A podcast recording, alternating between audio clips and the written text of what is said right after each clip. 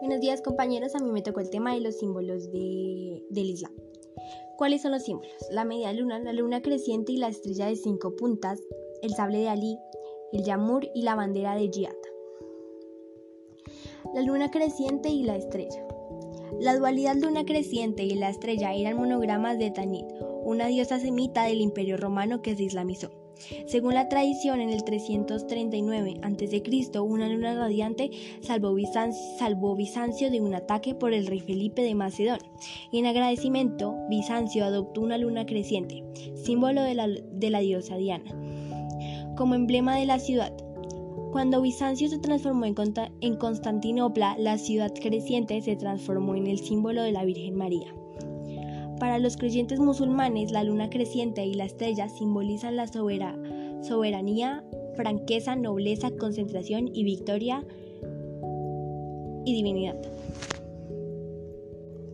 El sable de Ali es el símbolo de la región musulmana que aparece en varias banderas y medallas.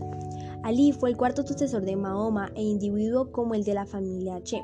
A los 11 años fue adoptado por aquel conquistador y cuando éste empezó a declarar su misión divina, su mujer fue la primera que abrazó la nueva ley y Ali el segundo. El vigor y la fuerza de su brazo fueron el más firme apoyo del profeta, que le recompensó con la mano de Fátima, su hija predilecta. El yamur. Sirve al mismo tiempo como elemento decorativo y como elemento apotropaico para proteger la mezquita.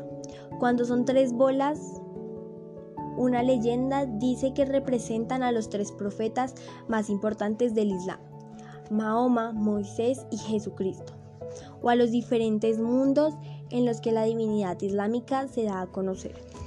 La bandera del Jihad símbolo histórico y oficial del Islam considerado sagrada por los musulmanes y parte de la jihad. La característica principal de la bandera es tener todo su contorno negro y el centro del color blanco con la shahada.